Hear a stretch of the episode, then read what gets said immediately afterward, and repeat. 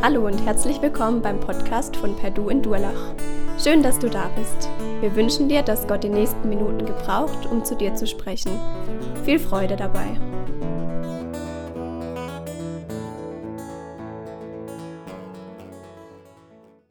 Ja, lieber Vater im Himmel, so öffne uns das Herz, dass wir hören, was du uns heute zu sagen hast aus dieser Geschichte über Gideon. Wir möchten auch für uns selber, für unser Leben hören verändern lassen in unserem Denken, in unserem Fühlen, in unseren Worten, in unseren Taten. Amen.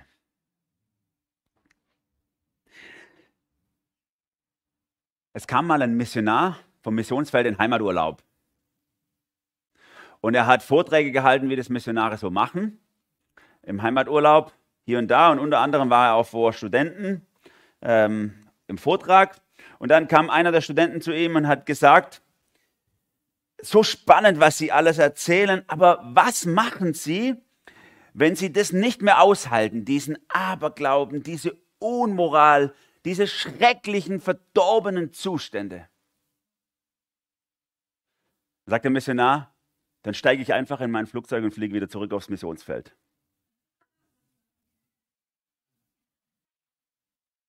Ist ein Witz.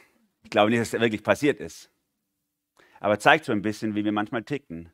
Unmoralisch, böse, Aberglaube, die, die missioniert werden müssen, das sind die anderen. Das sind die irgendwo, wo wir hinfliegen und denen was Gutes tun anscheinend.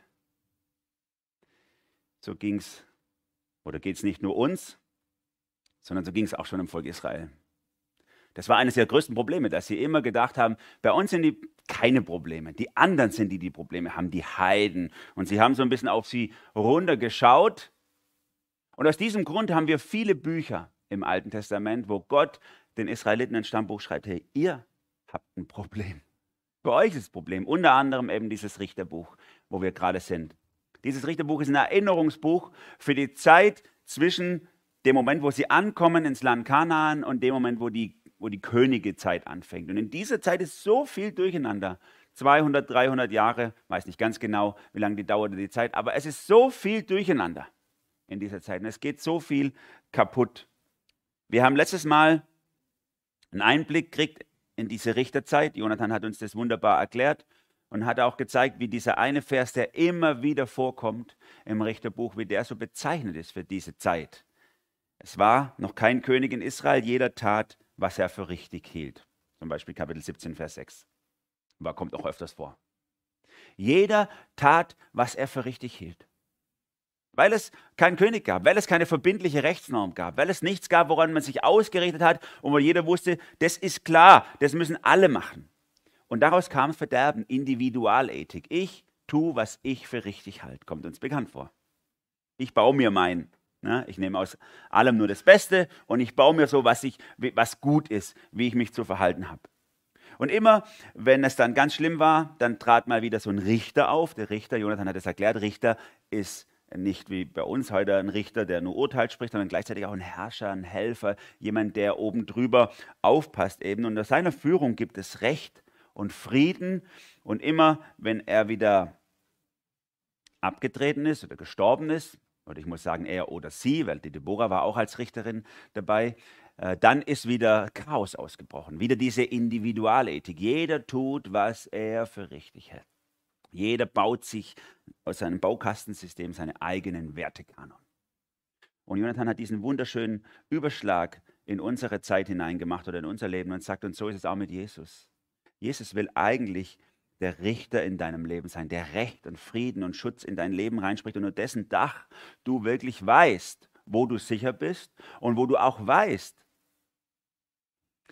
was Recht und was Unrecht ist und wo du nicht bei jeder Frage in deinem Leben immer dir dein eigenes Ding zusammenbasteln musst. Und wenn wir uns unter dieses Dach von Jesus begeben, dann kann unser Leben in Recht und Frieden und Schutz verlaufen. Und wenn nicht, wenn wir unser eigenes Ding machen und sagen, ja, ich habe da ein paar Werte im Herzen und die sind mir wichtig, dann, äh, dann bricht das Chaos aus in uns.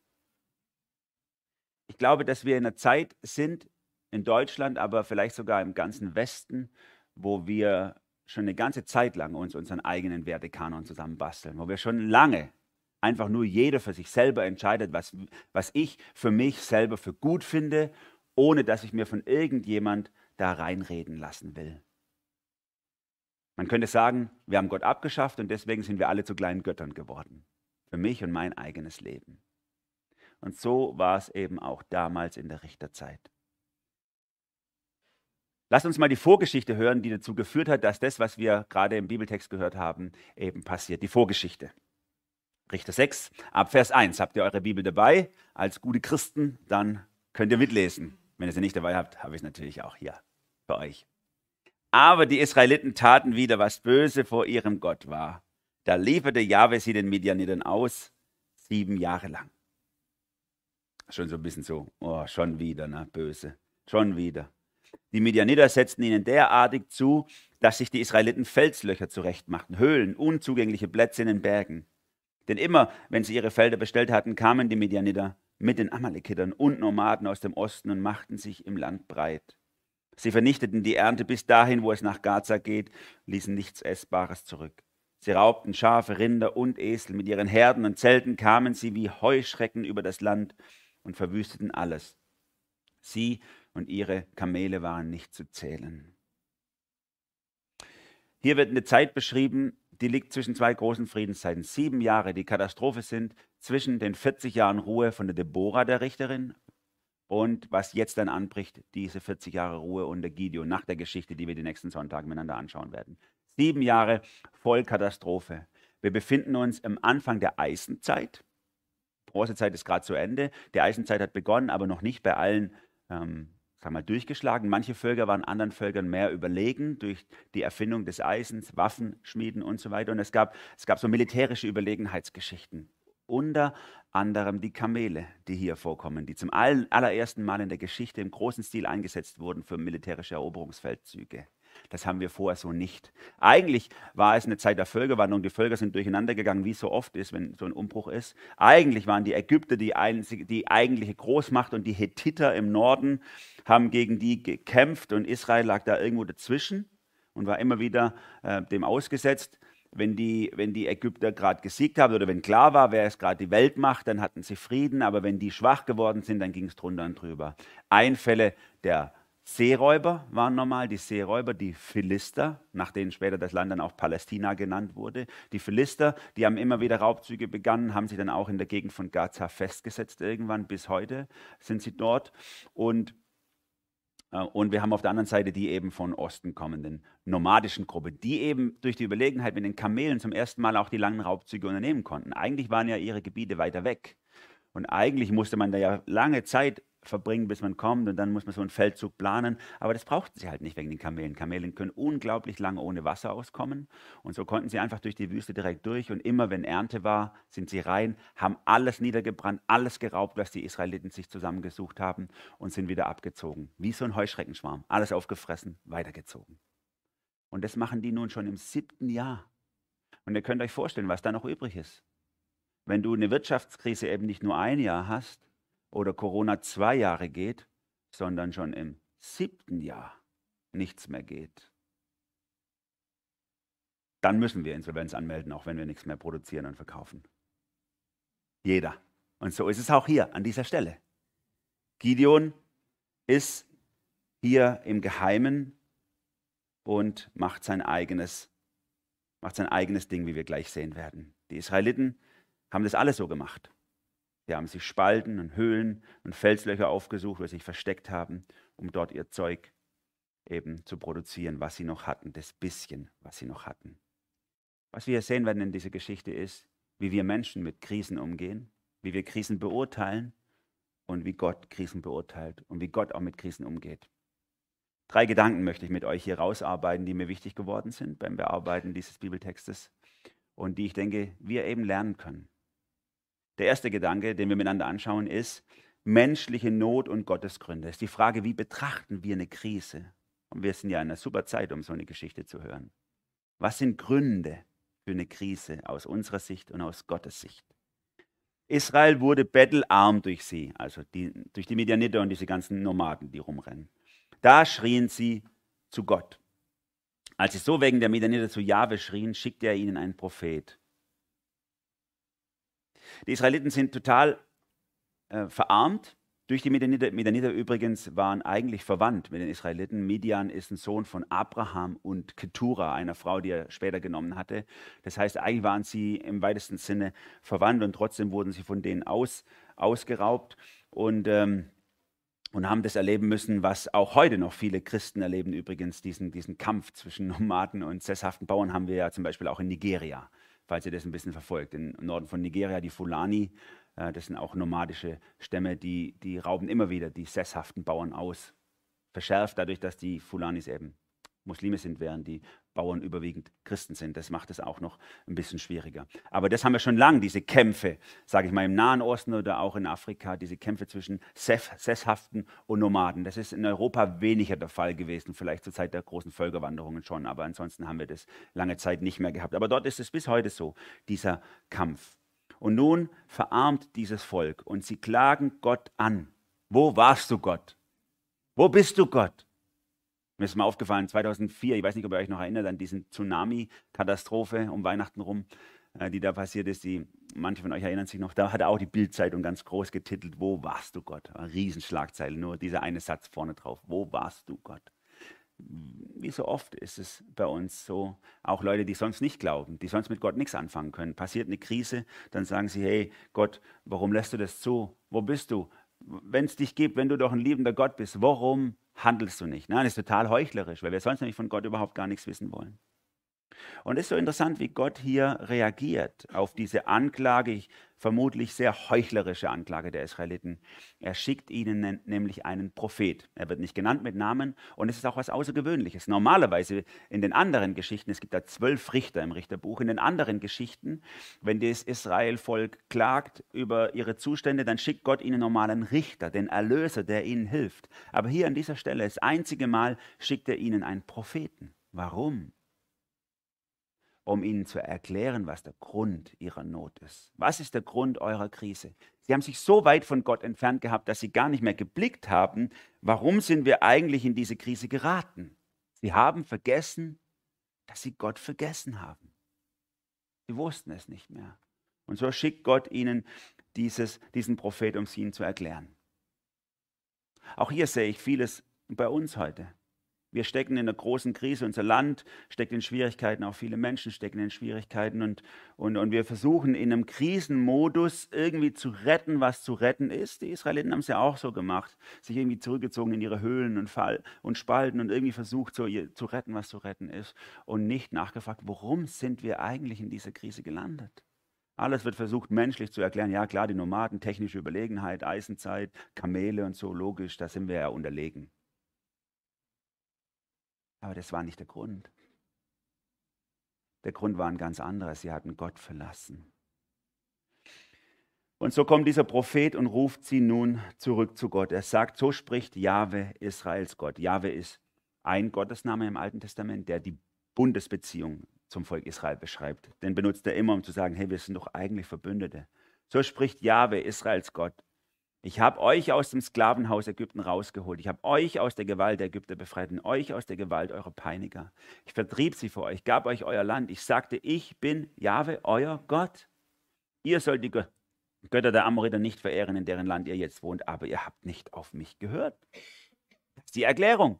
Nicht die technische Überlegenheit, nicht der Waffengang, nicht die Kamele, das ist alles nicht das Ägypten oben, da, äh, oben Ägypten. Und das ist nicht der Grund. Der tiefste Grund ist, ihr seid von Gott weggerannt. Ich habe euch gesagt, bleibt bei mir, lasst euch nicht mit den anderen Götzen ein und ihr habt es trotzdem gemacht. Schön wäre es, wir hätten solche Propheten in unserem Land heute die sagen würden, hey Leute, was das eigentliche Problem ist, ist, dass wir schon lange vor Gott weggerannt sind. Und dann kommen die Krisen der Welt über uns und wir haben dem nichts entgegenzusetzen an dieser Stelle. Aber vielleicht gab es auch manche, die haben wirklich ehrlich geschrien. Und die haben gesagt, Gott, ich verstehe dich nicht. Warum passiert das mir? Warum gerade mir? Ich will doch. Ich, ich, ich gehöre doch zu deinem Bundesvolk. Ich bin doch ein Nachfolger von dir. Warum geschieht das mir? Und Gott erklärt sich durch den Propheten. Er erklärt es, warum es passiert. Das ist eine große Gnade. Das ist nicht, dass Gott vorbeikommt und sagt, böse, böse, böse, was ihr alles falsch macht, sondern Gott erklärt sich, sagt er, ich will, dass ihr versteht, warum das passiert. Es ist eine, es ist eine Folge eures eigenen Verhaltens. Wir haben manchmal zu Hause äh, Diskussionen über äh, Handynutzung und Bildschirmnutzung. Alle, die Kinder haben in einem bestimmten Alter, kennen das. Äh, von alle dürfen das, ich darf es nicht, bis zu was passiert eigentlich, wenn wir äh, zu viel Zeit davor verbringen. Und manchmal sitzen wir dann äh, zusammen und dann gibt es irgendeinen emotionalen Ausbruch von irgendeinem Beteiligten und dann kommt so ein Papa seine altkluge Reaktion, das ist, weil du zu lang vom Bildschirm gesessen bist. Ne? Ist klar, passiert was. Bei mir gehen natürlich dann die Statistiken im Kopf auf, so, die ich kenne. Äh, ihr kennt die vielleicht ja auch. Äh, Südkorea zum Beispiel, das Land mit der höchsten Internetdichte, die am weitesten fortgeschritten sind, haben die höchste Selbstmordrate der Welt. Ne? Oder die Langzeitstudie, die letztes Jahr rausgekommen ist, Langzeitstudie im Sinne von zehn Jahre, äh, soziale Medien, äh, soziale Netzwerke. Ne?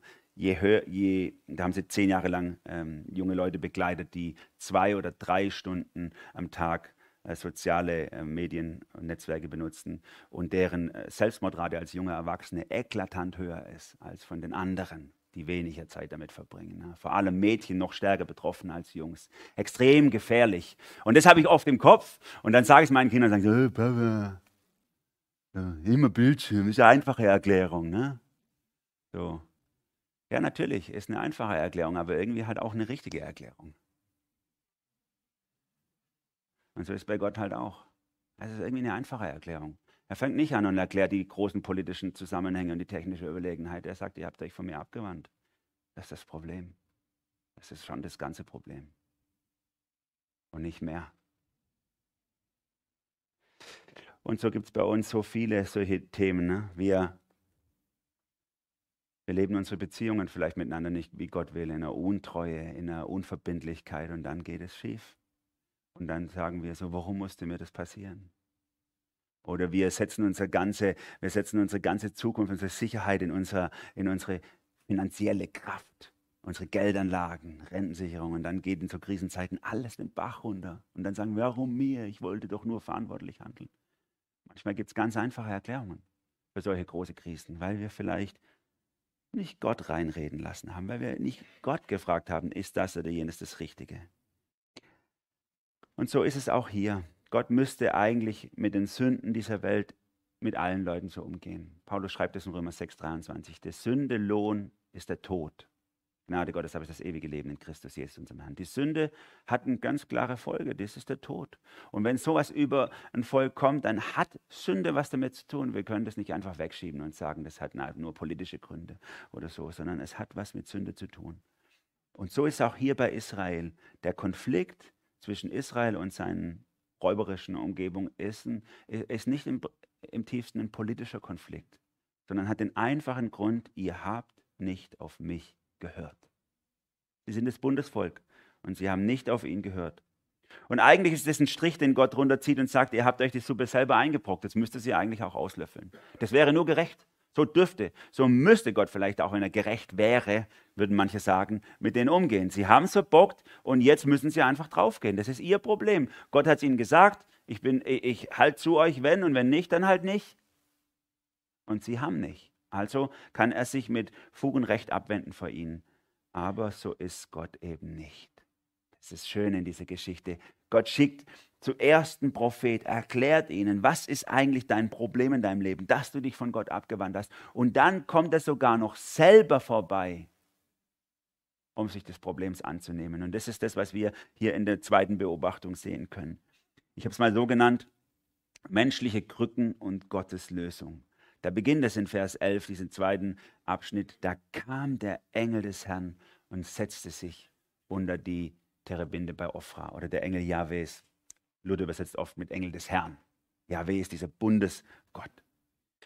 Wir werden im Folgenden sehen, dass der Engel des Herrn hier eigentlich Gott selber ist. Es wechselt nachher die Anrede von Engel des Herrn zu, zum Herrn selber, zu Jahwe selber. Es ist eigentlich Gott selber. Der kommt hier in Gestalt eines Engels und, und bringt die Lösung. Dann, wenn die Not am größten ist, wenn die Leute nicht mehr aus noch einwissen, wenn die nicht mehr wissen, was sollen wir eigentlich machen, und sie nur noch irgendwie versuchen, im Krisenmodus alles zusammenzuhalten, den letzten Rest ihres Wohlstands noch zu sichern, den sie noch vielleicht irgendwo haben, dann kommt Gott selber vorbei und tritt zur Erlösung seiner Menschen hervor.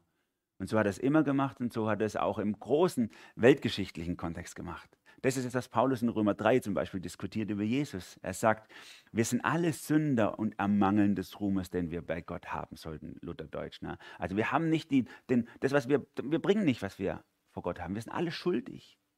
Und wir werden ohne Verdienst gerecht, allein aus seiner Gnade durch die Erlösung, die durch Christus Jesus geschehen ist. Gott selber macht sich auf und, und bringt das Problem wieder in Ordnung. Und so auch hier. Der Mensch hat es verbockt, Gott kommt vorbei und, und sucht sich ein Normalo als Erweckungsprediger in seinen Dienst. Da kam der Engel des Herrn oder der Engel Jahwes und setzte sich unter die Terebinde bei Ophra, die Joasch gehörte, ein Mann aus der Abieser-Sippe. Dessen Sohn Gideon war gerade dabei, Weizen in einer Kälte zu dreschen, um ihn vor den Medianitern in Sicherheit zu bringen. Da ist dieser Gideon, der völlig versteckt ist und in Bergen heimlich sein, sein Weizen drischt. Eigentlich heißt Gideon wörtlich übersetzt, der, der niederreißt. Muss ein Powertyp eigentlich gewesen sein, eine Maschine eigentlich. Aber es ist nichts mehr davon zu sehen. Er ist, im, er ist heimlich unterwegs, um noch zu retten, was zu retten ist. Eigentlich wurde er nicht so gedrescht. Eigentlich wurde auf der Tenne gedrescht. Die Tenne war eher ein erhobener Hügel, den man von weit sehen konnte und wo man mit Ochsenschlitten äh, die Dreschflegel durchgezogen hat, damit man die Masse an Körnern rauslösen konnte. Und die war deswegen erhoben, damit der Wind durchblasen konnte und das ganze Spreu wegblasen konnte. So, von Hand mit dem Dreschflegel. Ich weiß nicht, ob ihr das noch kennt. Ich hab, wir haben zu Hause noch einen gehabt, bin in der Landwirtschaft groß geworden, so ein Dreschflegel.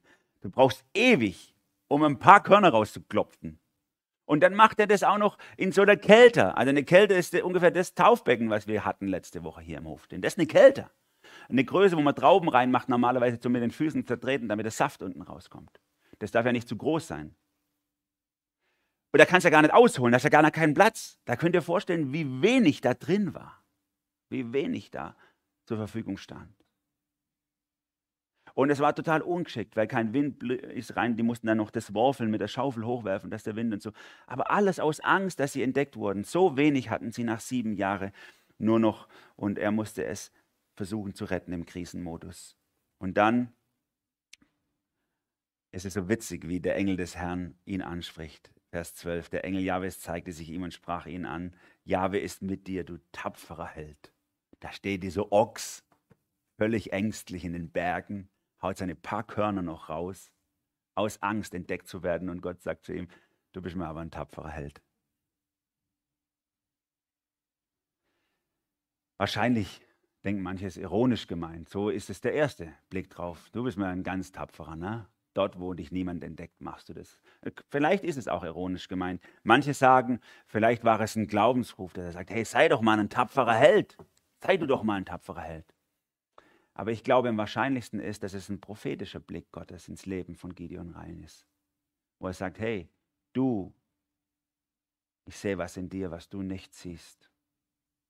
Da ist was in dir drin, was Gottes Kraft, Gottes Gnade, Gottes Eingreifen in dir wachsen lassen kann, was er aus dir macht, was du selber noch gar nicht sehen kannst. Wo andere vielleicht nur deine Schwächen sehen, nur deine Fehler sehen, Gott sieht tiefer und er sieht etwas, was aus dir werden kann durch die Gnade Gottes. Das ist das Schöne. Gott sieht dich persönlich an. Ist ja für uns jetzt nicht so eine ganz weltbewegende Entdeckung, weil wir ja in der Zeit eines überkrassen Individualismus leben. Ich habe es wieder gedacht bei den Liedern, die wir gesungen haben, die so schön waren. Aber wie oft, wie oft geht es bei diesen Liedern oft so, ich, mein Jesus und mir und was bringt es mir und wie kann ich mit Jesus und ich? Mit Jesus, aber ich. Das ist so unsere Zeit. Aber, und, und da ist viel Wahres dran, aber er ist natürlich in dieser Einseitigkeit nicht wahr. Und bei Gideon war es aber eine ganz andere Zeit und das werden wir hier sehen. Bei ihm hat nämlich der Einzelne überhaupt gar nichts gegolten. Der Einzelne war völlig unwichtig, nur die Familie war wichtig, die Sippe, das Volk, der Stamm, das war wichtig. Wenn die Power hatten, der Einzelne war völlig egal, aber Gott sieht diesen einzelnen Menschen an und er sieht durch, was passieren kann durch seine umformende Kraft sodass nicht mehr der Mensch mit seinen Möglichkeiten und Unmöglichkeiten wichtig ist, sondern was Gott aus ihm machen kann. Es war vielleicht, oder es war, es war ziemlich sicher 1855 in Boston, da kommt ein junger Mann, 18 Jahre alt, in eine Gemeinde.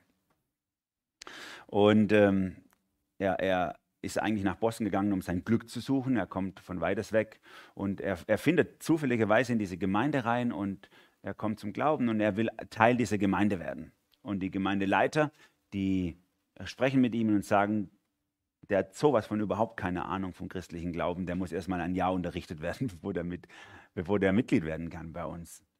Ähm, und sie unterrichten ihn ein Jahr lang und begleiten ihn. Und nach einem Jahr soll er eine Prüfung ablegen, das war bei ihm so, und er ist halt, er hat es nicht geschafft. Er konnte nicht richtig lesen und nicht richtig äh, die Sprache aus sich nicht richtig ausdrücken und so. Und sie haben nach einem Jahr gesagt, eigentlich kann er immer noch nicht arg viel mehr. Von der Bibel weiß er auch nicht so viel arg viel mehr. Aber gut, wir sehen, wie tief äh, seine Beziehung zu Gott ist, wie er Gott liebt und wie er wirklich von Herzen äh, gläubig ist. Wir nehmen ihn auf in der Gemeinde. Dann haben sie ihn aufgenommen. Dieser junge Mann war Dwight L. Moody, der größte Erweckungsprediger des ganzen 19. Jahrhunderts in Nordamerika. Ein Wahnsinn, was aus dem Mann passiert ist in seinem Leben, wo nichts da war. Nichts da war, was eigentlich menschlich ins Auge gefallen wäre. Ich habe mich gefragt, wo ich diese Geschichte diese Woche gelesen habe in einem Buch, habe ich gedacht, wie hätten wir reagiert, wenn da so ein 18-Jähriger reinlauft, der eigentlich nach Karlsruhe gekommen ist zum Studieren, keine Ahnung hat von Gott und Bibel und irgendwie sagt so, das hat mich aber angesprochen, ich will jetzt auch zu euch gehören. Was für einen Blick hätten wir auf so jemand? Hätten wir den Blick auf so, ja, du musst dich erstmal wieder bewähren und dann und so, ne? Oder hätten wir den Blick Gottes, was Gott machen kann im Leben von Menschen?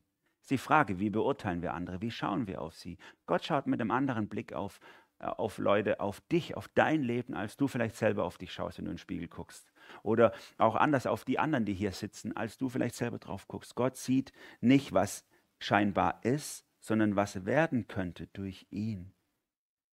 Jahwe ist mit dir, du tapferer Held. Gideon kann es leider nicht glauben. Ach, mein Herr, erwiderte Gideon, wenn Jahwe wirklich mit uns ist, warum hat dann uns das alles getroffen? Wo sind denn alle seine Wunder, von denen uns unsere Väter erzählt haben? Sie sagen, Jahwe hat, habe uns aus Ägypten hierher geführt, aber jetzt hat er uns im Stich gelassen und den Medianiten ausgeliefert. Merkt ihr den Wechsel?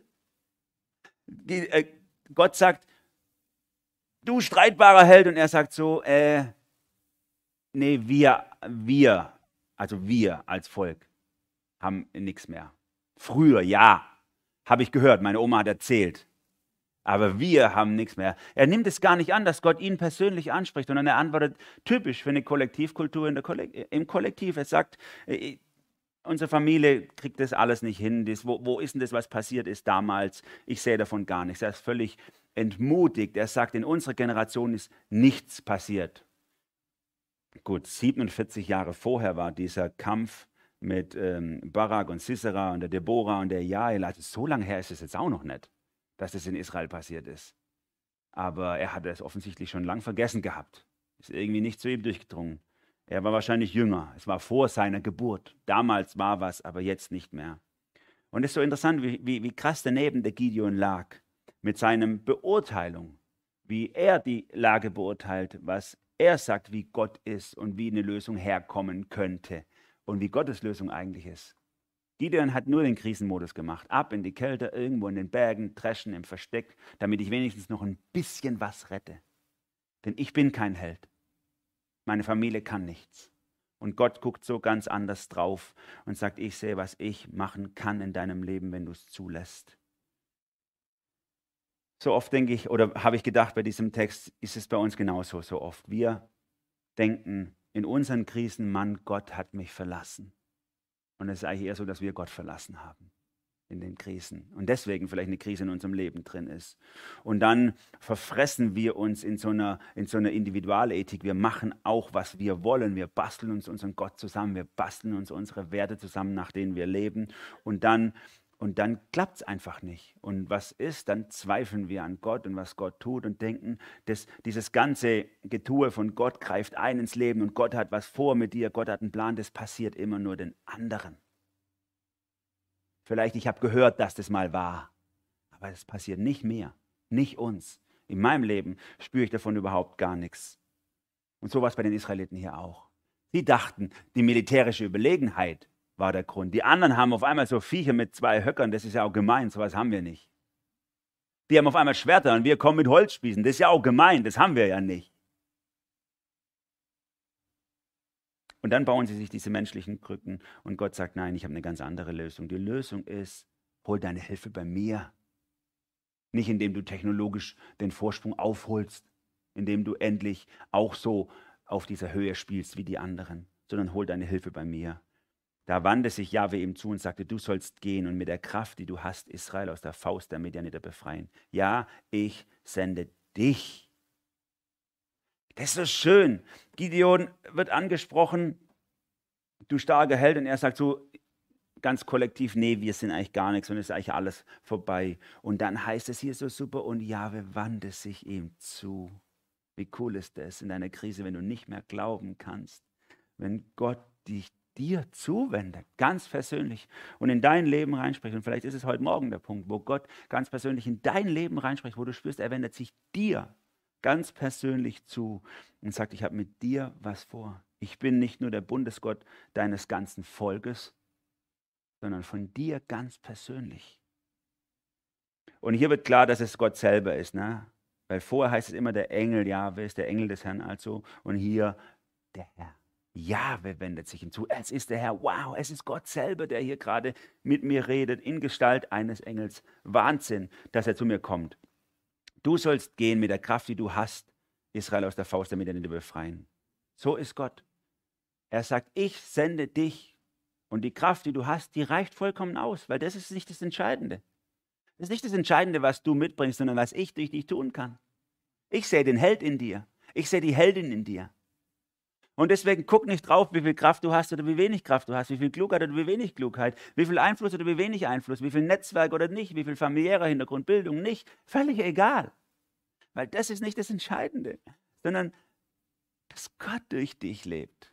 Dass Gott sein Plan durch dich lebt. Dann kommt Kraft, dann kommt Vollmacht, dann kommt Power in dein Leben rein. Auch wenn du dich schwach fühlst, hat Gott mit dir persönlich was vor. Und deswegen glaube ich, dass auch in den Krisen, in denen du steckst, nicht die Lösung ist, dass du mehr Selbstvertrauen gewinnst, endlich. Dass du nicht äh, endlich in den Spiegel gucken kannst und sagen kannst, passt schon, du bist super oder du bist prima oder so. Das ist nicht das Entscheidende. Sondern in den Krisen deines Lebens brauchen wir mehr, brauchst du mehr Gottvertrauen, nicht mehr Selbstvertrauen. Gott als Zentrum, Gott als Lösung. Er hat die Lösung. Schmeiß doch deine menschlichen Krücken weg und fang an, mit Gottes Lösungen zu arbeiten. Schau, wie Gott auf dein Leben guckt und schau, was Gott aus deinem Leben machen könnte und nicht, wie du noch das retten kannst, was noch da ist von deinem Leben. Menschliche Krücken, Gottes Lösung, so ganz anders. Und damit kommen wir zu diesem dritten Gedanken, der hier drin ist, nämlich die Gideon macht schon wieder eine Ausrede. Gottes menschliche Angst und Gottes Zusage. So habe ich es mal genannt, diesen dritten Teil. Menschliche Angst und Gottes Zusage. Ihr seht so immer wieder dieses, wie reagieren wir und wie reagiert eigentlich Gott? Was ist unser Plan, was ist Gottes Plan? Was ist unsere Lösung, was ist Gottes Lösung? Was ist unsere äh, emotionale Reaktion und wie ist Gott da unterwegs? Denn der Gideon ist hier überhaupt gar nicht überzeugt. Ah, aber mein Herr, rief Gideon. Also, eins habe ich noch, eins habe ich noch. Womit soll ich Israel denn befreien? Meine Heereseinheit ist die kleinste im ganzen Stamm Manasse und ich bin der Jüngste in unserer Familie. Hm, jetzt wird es schon ein bisschen individueller. Also, also ich bin, gehört zu den Kleinsten und, äh, und zu den Wenigsten und, die, und so. Ne? Also da, wo ich dazugehöre, er nimmt irgendwie ein bisschen an, dass Gott ihn persönlich anspricht, aber sagt, aber guck mal, ich, da, wo ich dazugehöre, das ist die kleinste Gemeinde in der ganzen Stadt. Die hat eigentlich nichts mehr. Was können wir schon machen? Unser Hauskreis ist der älteste von allen. Was können wir schon tun? Da, wo ich dazugehöre, äh, in dem Dorf, die Bibelstunde, das ist, da, da kommen nur noch fünf Leute. Was können wir schon tun? Sind doch die Kleinsten von allen, die Ältesten, die Jüngsten, die Ungebildeten oder whatever. Was kann ich schon tun? Es ist diese Angst, die Gideon hat, einfach, einfach seine, seine Krücken wegzuschmeißen. Er hat diese Angst, er will nicht einfach alles wegschmeißen und Gott vertrauen, sondern er will auch noch irgendwie Sicherheit haben, was selber machen, irgendwie überzeugt sein, dass es passt. Er hat ja mit Gott noch nichts erlebt. Wie soll er ihm auch vertrauen? Er hat ja nur Geschichten gehört. Was hat es mit meinem Leben zu tun? Und, und, und, Gott lässt sich darauf ein, hier Vers 16. Er sagt, ich werde mit dir sein, sagt Jahwe, und du wirst die Medien durchschlagen wie einen einzelnen Mann. Es geht nicht darum, Gideon, ob deine Familie groß oder klein ist, deine Heereseinheit viel oder wenig sind. Er wird es nachher noch ganz schön nachspüren müssen mit den wenigen Soldaten. Wird noch kommen. Es ist nicht wichtig, ob du der Jüngste oder der Älteste bist. Alles, was Gott hier sagt, alles, was in deiner Kultur wichtig ist, ist für mich nicht wichtig. Denn er, er, er alles, was Gideon anführt, sind seine kulturellen Werte. Der Älteste zählt, nicht der Jüngste. Die Größe zählt, nicht die, die Kleine. Äh, wo ich in der Rangliste stehe. Ne? Und jetzt nehmen wir mal unsere kulturellen Werte. Das sind ja für uns keine Werte. Bei uns ist Sicherheit, finanzielle Vorsorge, Absicherung, bla, blub, dies, das, Ordnung. Zählt alles nicht, sagt Gott. Kultur braucht man nicht. Ich zähle in deinem Leben. Ich zähle in deinem Leben. Das ist das Wichtige. Und nicht, was du in deiner Kultur gelernt hast, in deiner Familie, was das Wichtige ist. Ob du jetzt ein großes, einflussreiches Beziehungsnetzwerk hast oder nicht, völlig egal. Es ist wichtig, ob ich auf deiner Seite bin, ob ich mit dir bin, sagt Gott, das ist entscheidend. Und der Gideon will sich da ganz sicher sein. Und deswegen stellt er Gott hier einmal auf die Probe. Nicht zum letzten Mal, aber zunächst mal. Wenn du mir so viel Gunst erweisen willst, dann gib mir doch ein Zeichen, dass du wirklich mit mir redest. Geh bitte nicht weg, bis ich zurückkomme. Ich will eine Gabe bringen, vor dir niederlegen. Ich warte, bis du wiederkommst, versicherte er. Er war sich nicht sicher. Ist es jetzt wirklich Gott? Ich muss ganz sicher sein, dass es Gott ist, dass es nicht eine Einbildung ist oder ein, oder ein böser Geist oder irgendwas, was er in seinem Kopf vielleicht rumspukt, nachdem er ja an Gott nicht mehr glaubt, hat er vielleicht alle möglichen Aberglauben im Kopf. Er muss wissen, es muss, es muss Gott sein. Da ging Gideon nach Hause, bereitete ein Ziegenböckchen zu und backte ungesäuertes Brot aus einem Beutel voll Mehl. Dann legte er das Fleisch in einen Korb, goss die Brühe in einen Topf, brachte alles unter die Terebinde, um es dem Engel Jahwes anzubieten. Es ist typisch für die Zeit damals, orientalische Gastfreundschaft, dass man wirklich auspackt, was man hat und, und, und zum Essen gibt. Also, und es ist ganz schön viel, auch für die Zeit. Was hier beschrieben wird, ist schon eine Menge. Äh, stellt euch vor, das ist ja eine Zeit der Not, der Armut, haben ja fast nichts mehr. Und er packt hier, er hat noch, er hat nach sieben Jahren Missernte, Wirtschaftskrise, hat er immerhin noch Tiere. Entweder er war nicht so arm, wie er getan hat, oder er hat, und das ist gut möglich in der orientalischen Kultur, er hat wirklich das Letzte, was er hat, vielleicht war es sein letztes Böckchen, das Letzte, was er hat, einfach alles nochmal hergerichtet für den Gast, um es ihm zu geben. Und damit hat sich vielleicht auch die Hoffnung verbunden, das, was dann übrig bleibt, kann dann meine Familie essen und so, das ist ja auch üblich da. Ähm, dann dann feiern wir nochmal miteinander. Ja, gut, da bleibt nicht so viel übrig an der Stelle von dem Essen, was, wie Gott damit umgeht. Dieser sagte, nimm das Fleisch und die Brote, leg sie auf den Felsen, die Brühe schütt weg. Gideon tat es. Dann berührte der Engel Jahwes mit der Spitze seines Stabes das Fleisch und die Brote. Da schlug Feuer aus dem Felsen und verzehrte alles. Gleichzeitig verschwand der Engel Jahwes. Gott macht aus diesem Essen, was Gideon zur Verfügung stellt, macht er ein Opfer. Er sagt, stellst da hin, alles drauf und dann zack, Stab und dann kommt, krass gewesen, Feuer aus dem Stein und verbrennt es alles. Es ist also zum Altar geworden, dieser Stein, auf dem das Essen liegt. Und in diesem Moment ist der Engel Gottes auch weg. Und dann heißt es in den folgenden Versen, dass Gideon dann einen Altar baut zur Erinnerung, dass das wirklich passiert ist.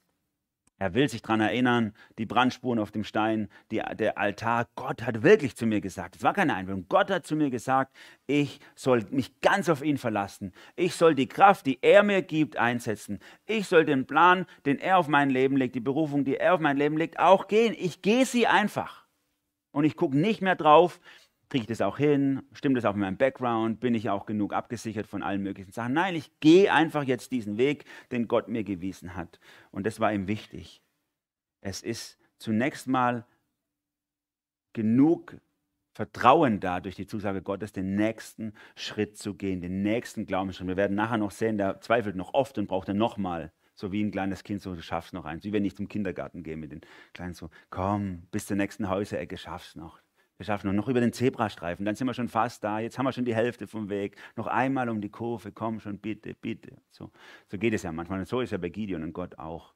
Und hier ist der, der Anfang davon. Komm, du schaffst es. Ich bin bei dir. Ich trage dich durch. Und es ist so schön, wenn wir in dieses Abhängigkeitsverhältnis zu Gott kommen und wirklich sagen können, ich kann nicht, ich kann von allein nicht gehen. Ich schaffe es nicht. Nur wenn du mich an die Hand nimmst. Vielleicht kennt ihr dieses alte Lied von Julia Hausmann, so nimm denn meine Hände. Ich habe ja zehn Jahre im Posaunenchor gespielt und habe oft bei sterbenden Menschen erst ein paar Lieder gespielt unterm Fenster und dann ins Sterbezimmer rein und dann gesungen, dieses Lied. Ne? Ähm, mein Vater hat immer gesagt, wer Trompetspieler kann, kann auch singen. Gibt keine Ausrede. Und dann haben wir diese alten Lieder gesungen, so nimm denn meine Hände. Das hat eine Frau geschrieben, die hat wirklich als junge Frau alles verloren, Eltern verloren, alles verloren. Und dann schreibt sie dieses Lied, so nimm denn meine Hände und führe mich bis an mein selig Ende und ewiglich. Ich mag allein nicht gehen oder ich kann allein nicht gehen, nicht einen Schritt. Wo du wirst gehen und stehen, dann nimm mich mit. In dein Erbarmen hülle mein schwaches Herz und mach es gänzlich stille in Freud und Schmerz. Lass ruhen zu deinen Füßen dein armes Kind. Es will die Augen schließen und glauben blind. Wenn ich gleich gar nichts fühle von deiner Macht, du führst mich doch zum Ziele, auch durch die Nacht.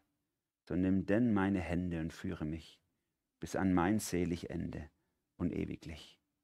Es ist so ist Gott. Er sagt, nimm meine Hand, ich führe dich. Und wenn wir das gelernt haben, dann sagen wir es wie diese junge Frau, die das Lied gedichtet hat und wie Gideon an dieser Stelle, okay, dann gut. Dann lege ich meine Hand in deine, aber ich kann nicht einen Schritt gehen. Du musst mich mitnehmen. Ich schaffe das nicht allein. Du musst mich mitnehmen. Es reicht dann wenigstens auf diesen einen Schritt auf das stürmische Wasser, auch wenn ich mich nicht gut fühle dabei. Ich, wenn du sagst, ich habe Angst, aber auf deine Zusage hin, dann gehe ich. Und damit kommen wir zum Schluss dieser Geschichte. Vielleicht guckst du diese Geschichte an von Gideon und vielleicht wird es dir die nächsten Wochen noch mehr so gehen, dass du sagst so, puh, weiß auch nicht, das ist ziemlich außergewöhnlich, könnte mir jetzt nicht passieren, dass mir sowas vorbeikommt. Also ich bin jetzt eher ein ganz normaler Typ und so. Also das äh, ist jetzt eher sehr außergewöhnlich. Ähm, ich weiß nicht, ob ich das könnte, so zu vertrauen wie der Gideon in dieser außergewöhnlichen Situation. Vor einiger Zeit habe ich bei Dostoevsky gelesen, äh, seine Erklärung der Geschichte von Petrus. Da ist mir was aufgegangen. Er hat gesagt, er schreibt es so in einer seiner, in seiner, seiner Bücher, äh, Dostoevsky, russischer Schriftsteller, für die, die es nicht wissen. Äh, er sagt so, Petrus hatte im Sturm, mitten im Sturm auf dem Wasser überhaupt kein Problem, Gott zu vertrauen und rauszugehen und loszulaufen. Sein Problem hat begonnen, als er festen Boden unter den Füßen hatte. Dann hat er nämlich Jesus verraten. Mir noch nie aufgefallen. Aber eigentlich, wenn es drumherum ist, er sagt nicht, so ich könnte das nicht im Außergewöhnlichen. Hey, du musst nicht im außergewöhnlichen Gott vertrauen, sondern vertraue dem außergewöhnlichen Gott in deinem normalen Alltag. Das ist die Herausforderung, in der du stehst, wo du gerade drin steckst. Und sagst, ich weiß nicht, ich schalte den Krisenmodus, ich versuche nur noch festzuhalten. Ich, ich, ich lebe gerade nur noch von einem Tag auf den anderen, weil ich weiß nicht, was passiert. Perfekt, gute Voraussetzung. Endlich kann Gott zum Zug kommen. Spitze. Lass den Krisenmodus fahren. Vertraue auf Gott, fokussiere ihn. Denn das ist doch das Entscheidende, dass er das Steuer unseres Lebens in die Hand nimmt und unser Lebensschiff ausfüllt. Dass wir nicht uns füllen lassen von allem Möglichen, sondern von Jesus selber. Dieser Dwight L. Moody, den ich vorher erzählt habe, der mit 18 in diese Gemeinde in Boston gekommen ist, der hat mal diesen Satz gesagt über unser Leben. Der Platz eines Schiffes ist in der See, so im wilden Meer aber Gnade Gottes dem Schiff, das die See in sich hineinlässt. Das ist das Entscheidende. Wir sind auf dem stürmischen Wasser. Wir sind dort unterwegs. Es ist schwierig in dieser Welt. Es kommt Krise. Nach Corona kommt der Krieg und nach dem Krieg kommt die nächste Krise. Es wird nicht mehr aufhören. Bis Jesus endlich wiederkommt, gehen wir von einer Krise in die nächste in unserem Leben. Und das Entscheidende ist nicht, dass diese Krise da ist, sondern das Entscheidende ist, was ist in deinem Boot drin? Ist da Jesus drin am Steuer? Übernimmt er das Ruder oder lassen wir die Welt rein in unser Boot? Krisenmodus, was muss ich retten, was muss ich planen, was muss ich machen und so. Nimm Jesus rein in dein Boot, lass ihn ans Steuer, vertrau ihm. Er hat einen Plan mit dir persönlich, für dich einen Weg. Er gibt dir vor, wo es hingeht. Und das gilt natürlich auch für uns als Gemeinde. Genauso für uns als Gemeinde, wenn wir in die Krisen kommen dann hilft uns nichts, Krisenmodus zu schalten, sondern dann müssen wir uns wieder darauf konzentrieren, was ist wichtig, uns auf Jesus zu fokussieren, auf die Knie zu gehen und sagen, Herr, weise mir den Weg, zeig mir, schick einen Prophet in unsere Gemeinde, der uns zeigt, wo wir dich verlassen haben, wo wir weggegangen sind von dir und unser eigenes Ding gemacht haben. Und lass uns wieder umkehren zu dir, damit wir den Blick auf unser Leben bekommen. Wir sind das Problem, Gott hat die Lesung und dass wir dann unsere Krücken wegschmeißen und uns allein auf die Zusage Gottes im Alltag und in der Krise verlassen. Amen. Lieber Vater im Himmel, du siehst, wie menschlich es ist, in Krisenmodus zu schalten. Wie menschlich es ist, einfach zu sagen, das wird ja immer schlimmer alles und was mache ich bloß? Wie kriege ich das nur unter die Füße? und gar nicht zu sehen, was das eigentliche Problem unseres Lebens ist, Herr. dass der Verstand, den wir benutzen, um die Krise zu lösen, eigentlich das Problem ist. Dass, dass du möchtest, dass wir uns auf dich verlassen und nicht auf unseren Verstand. Dass, dass du uns auch anbietest, jedem Einzelnen von uns anbietest, dass du uns an der Hand nimmst und durch diese dunkle Nacht, durch dieses Leben hindurch nimmst, weil wir können nicht gehen, nicht einen Schritt. Da, wo du wirst gehen und stehen, da will ich mitkommen, Herr Jesus. Wirkt es in unserem Herzen. Hilf, dass wir die Krücken wegschmeißen und dich an die Hand nehmen. Amen.